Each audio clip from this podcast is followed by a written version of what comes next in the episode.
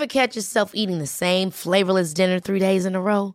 Dreaming of something better? Well, HelloFresh is your guilt-free dream come true, baby. It's me, Kiki Palmer. Let's wake up those taste buds with hot, juicy pecan-crusted chicken or garlic butter shrimp scampi. Mm. Hello Fresh. Stop dreaming of all the delicious possibilities and dig in at HelloFresh.com. Let's get this dinner party started.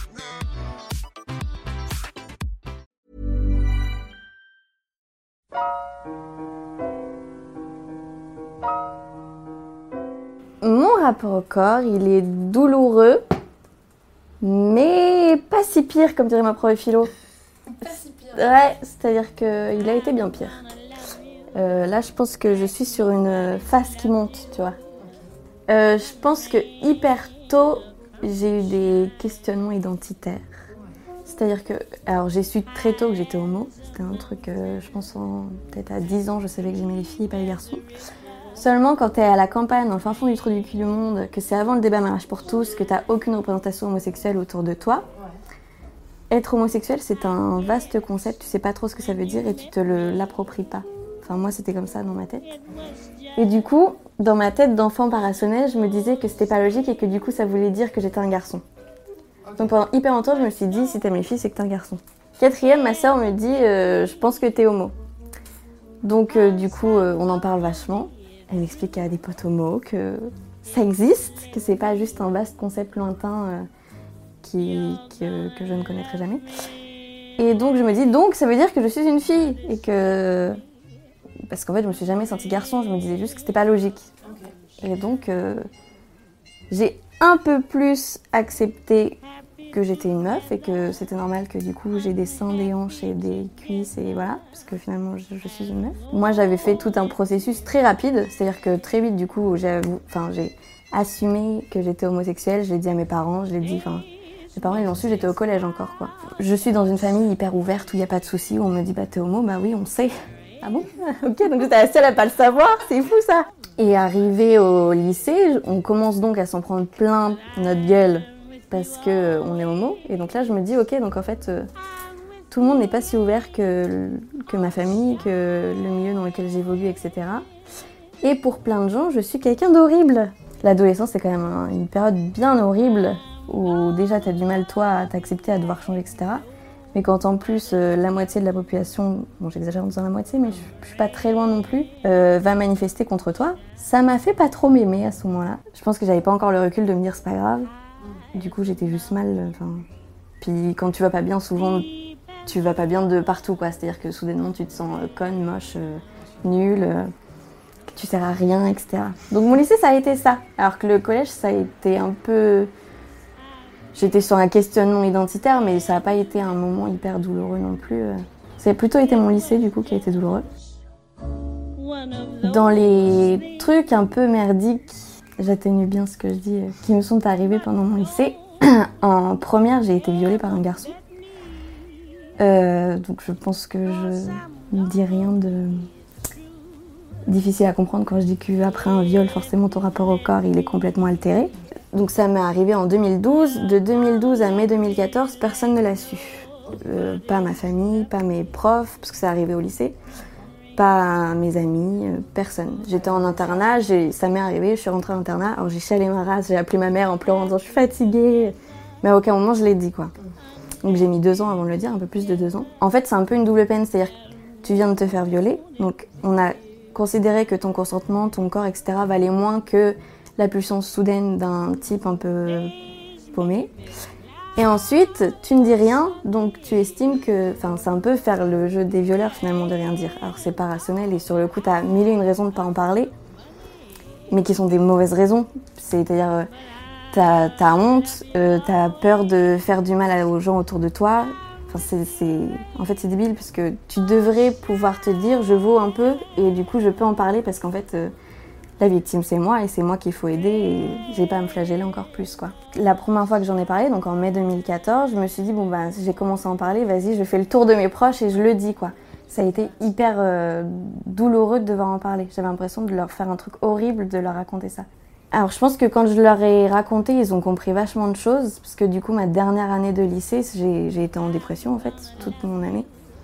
Euh, donc je pense qu'ils ont été à la fois soulagés de pouvoir comprendre ce qui m'est arrivé, et à la fois euh, dans une colère, euh, et je pense même colère contre eux, parce que ma mère elle me l'a dit, elle m'a dit mais je comprends pas comment on n'a pas pu se rendre compte que c'était ça quoi. Enfin, alors qu'en fait, c'est pas possible de se rendre compte si on fait en sorte que les gens ne le sachent pas. Il, m'est arrivé ça. Pendant peut-être deux mois, j'ai fait comme si j'ai genre obstrué ça de ma tête et j'ai vécu comme si dans un. Et après, j'ai eu énorme, une énorme descente aux enfers. Et toute ma terminale, ça a été euh, vivre dans mon corps, c'était un truc intolérable. C'était le matin, je me regardais. Euh, et c'est un truc qui m'est resté souvent, et mon ex, elle me le disait souvent. Pour parler de moi, j'utilisais des qualificatifs. Je dis, par exemple, je dis hyper souvent, je suis dégueulasse. C'est hyper fort comme. Euh, et je le dis pas comme euh, quelqu'un peut dire, oh, aujourd'hui j'ai un peu une tête de cul. C'est vraiment. Euh, ah, je suis dégueulasse, quoi. Lassée, tu vois. Bon, je dormais pas, je mangeais peu. J'étais avec deux amis avec qui aujourd'hui j'ai beaucoup de tendresse, mais quand je pense à notre relation, je me dis que c'était pas du tout celle qui me fallait à cette époque. C'est-à-dire qu'on allait toutes les trois pas bien pour 15 euh, millions de raisons. Et on s'est toutes les trois tirées vers le bas au lieu de se tirer vers le haut en se disant on peut s'en sortir. Quoi. Quand j'en ai parlé, il y a eu des modifications dans ma vie. Il y, a eu un poids qui s'est enlevé parce qu'après plus de deux ans de silence, quand tu le dis enfin, ça a fait du bien. quoi. Il y a des périodes où ça va hyper bien, où je me dis, il y a même des matins où je me regarde dans le miroir et je me dis putain aujourd'hui ça t'es pas mal, t'es bien habillée et tout. Et après il y a des périodes où c'est un ouais, c'est à nouveau un enfer, quoi. Mais c'est vraiment par vague. C'est pour ça que je pense que ça va me rester, euh, peut-être pas toute ma vie, mais longtemps, quoi.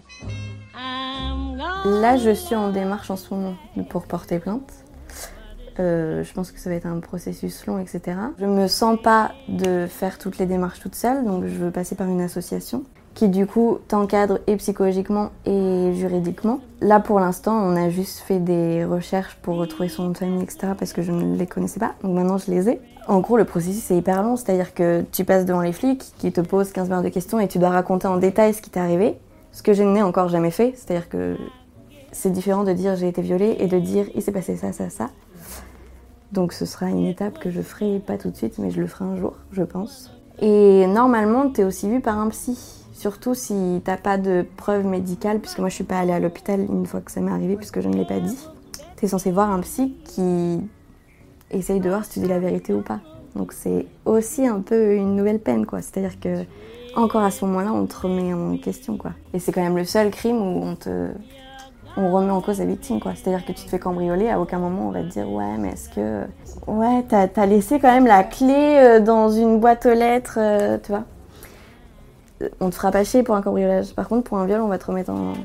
On va remettre ta parole en question et te...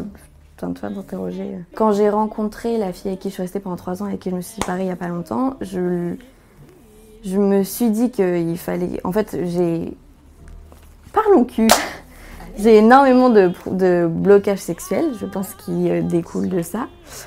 Et... Euh, quand j'ai rencontré la fille avec qui je suis restée trois ans, je me suis dit que j'avais envie que ça fonctionne et que je méritais que ça fonctionne. Et du coup, euh, je me suis dit, je vais jouer carte sur table, je vais lui dire tout tout de suite. Elle prend, elle prend pas, mais et donc je vais expliquer que bah, ce qui m'était arrivé, que sexuellement c'était pas voilà, qu'il fallait qu'elle soit conciliante, etc. Et ouais, en fait, j'ai voulu le dire pour ça, parce que j'avais envie d'avoir une relation qui fonctionne, quoi. On peut parler de plein de trucs, mais le, le viol, c'est un truc dont on parle pas, quoi. Un repas, tu vas parler de. bah, tu t'es fait voler, il euh, y a un connard qui est rentré chez toi par effraction, etc. Mais tu parleras jamais d'un viol, tu.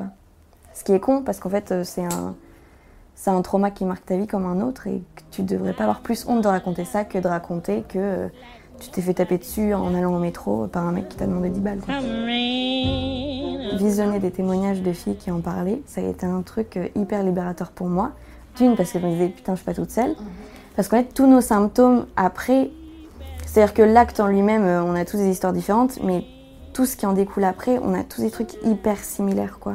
Il y avait une émission, je pense qu'elle est encore en replay, parce que je pense que ce sera en replay pendant.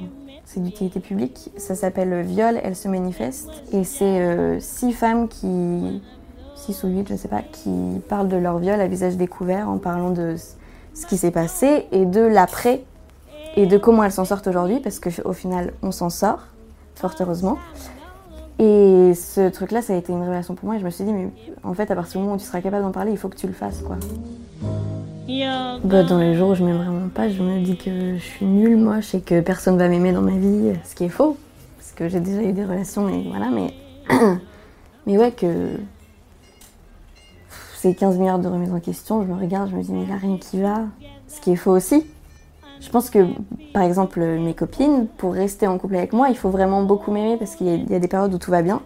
Et les périodes où ça va pas, je vais tellement pas bien que interdiction de me faire des compliments et de me toucher, mais c'est pas pendant une semaine, c'est pendant trois mois. C'est des phases. C'est plus un état constant comme ça a pu l'être pendant mon année terminale, quoi. C'est pour ça que je pense que ça va aller de mieux en mieux.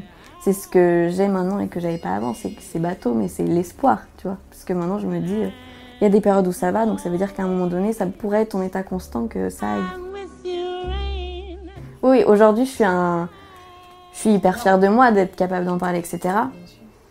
Après, je pense que ma vie aurait été tout autre si j'en avais parlé directement. Et donc, je pense que les filles, voire même les garçons à qui ça arrive, il faudrait avoir le courage de le dire dès le début parce que dans tous les cas, à un moment donné, ça va sortir. Et vaut mieux, je pense qu'il vaut mieux que ça sorte direct plutôt que ça sorte plusieurs années après et que du coup, tu as un torrent dans ta vie euh, que tu comprends pas parce que parfois ça sort à un moment où t'as pas conscience que c'est ça qui est en train de sortir. C'est pas trop un conseil, mais c'est, je pense que c'est comme ça qu'il faudrait réagir, même si c'est hyper difficile.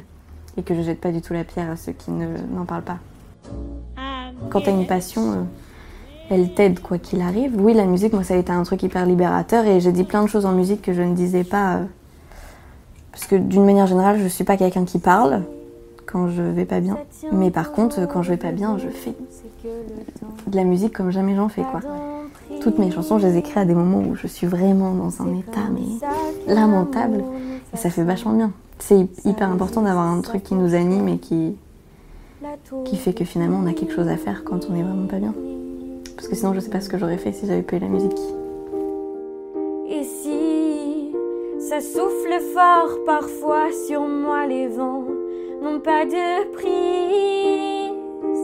Après tous les flèches que tu me lances, c'est toujours le cœur que tu vises. Sors l'Indien de sa réserve, casse les murs, passe au travers et démolis-moi, pierre après pierre. Lève-toi, soulève-toi, qu'importe la peine que ça fera. Tant pis si je plie sous le poids, même si personne ne sait pourquoi. J'ai gardé ce penchant pour toi.